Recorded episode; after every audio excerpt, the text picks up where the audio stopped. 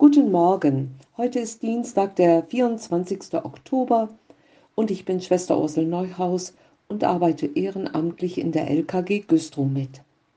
Die Tageslosung heute steht in Psalm 40, Vers 6 und heißt, Herr, mein Gott, groß sind deine Wunder und deine Gedanken, die du an uns beweist. Dir ist nichts gleich. Geht es Ihnen auch so, dass sich manches Unverständliche im Leben erst nach längerer Zeit oder sogar nach Jahren erschließt? Wer mittendrin in einer schwierigen Situation steckt, erwartet oft Hilfe, Unterstützung, Zuspruch, vielleicht sogar ein Wunder. Mir fällt Josef ein, über den ich in der letzten Zeit viel nachgedacht habe. Josef, der Lieblingssohn Jakobs, träumt wundersame Dinge und erzählt sie offenherzig seinen elf Brüdern. Sie und seine Eltern werden sich irgendwann vor ihm verneigen. Unglaublich. Neid, Empörung und Hass schießen in den Brüdern hoch. Was bildet der sich ein? Sie wollen ihn mundtot machen. In letzter Minute kann Judah den Brudermord verhindern. Josef wird an medianitische Kaufleute für 20 Silberlinge verkauft und muss in Ägypten als Sklave bei Potiphar arbeiten. Keine Freiheit mehr, von Selbstbestimmung ganz zu schweigen. Er muss tun, was andere ihm sagen und ist völlig abhängig. Josef ist krisengeschüttelt und doch gesegnet.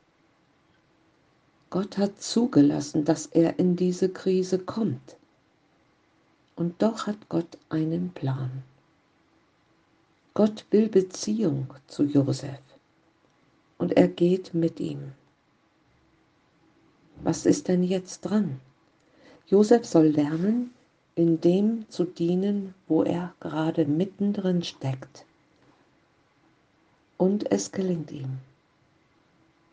Gott ist mit ihm, jeden Augenblick.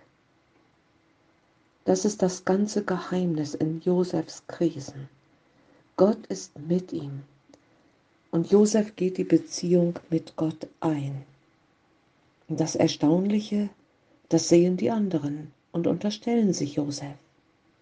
Das ist bei Potiphar so, das geschieht im Gefängnis und es geschieht später bei Pharao. Krisen führen in große Spannungen und fordern eine Entscheidung. Wie überstehe ich eigentlich die schwierigen Knotenpunkte in meinem Leben? Im besten Fall stärken sie mich, lassen mich reifen, führen zu mehr Stabilität. Wer um einen Sinn im Leben weiß, wer verstehen lernen will, warum was geschieht, wer Herausforderungen in schwierigen Situationen annimmt und sich anpassen lernt. Wer Widerstandskraft mobilisiert, kann fast alles durchstehen. Das hat Aaron Antonowski erkannt, als er wissenschaftlich der Frage nachging, warum haben manche Menschen, die durch lange bedrohliche existenzielle Krisen gingen, mehr Widerstandskraft gewonnen als die, die diesen Schwierigkeiten erlagen. Er hatte erforscht, dass 29 Prozent der Frauen, die den Aufenthalt in einem Konzentrationslager überlebt hatten, über eine gute psychische Gesundheit verfügten.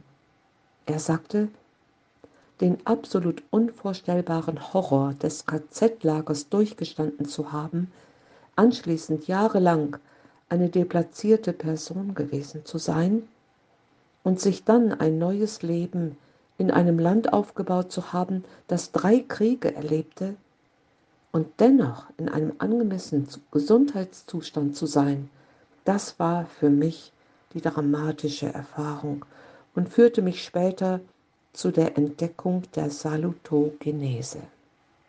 Wen dazu mehr interessiert, der sollte einfach mal im Internet googeln. Nun zurück zu Josef. Die Wunder Gottes, die Josef im Auf und Ab seines Lebens erfährt, sind keine Klickwunder. Sie geschehen nicht, weil Josef sie sich schnell wünscht. Die Wunder Gottes in Josefs Leben sind Gottes tröstende Gegenwart, seine tägliche Nähe und sein Handeln in den Umständen über eine lange Zeit. Gott hat seinen Plan mit Josefs Leben. Und dieser Plan geht weit über Josef hinaus. Gott will sein Volk retten und dazu dient Josefs Leben. Josef ist ein Vorbild auf Jesus. Jesus ist gekommen, die Welt zu retten, wenn sie sich retten lassen will. Ich bin ein winziges Staubkorn in dieser Welt, aber ich will mich retten lassen und diesen Gott um Rettung bitten. Sie auch? Jesus, danke für deine Wunder, und Gedanken, die du an unserem Leben schon bewiesen hast. Allen einen gesegneten Tag.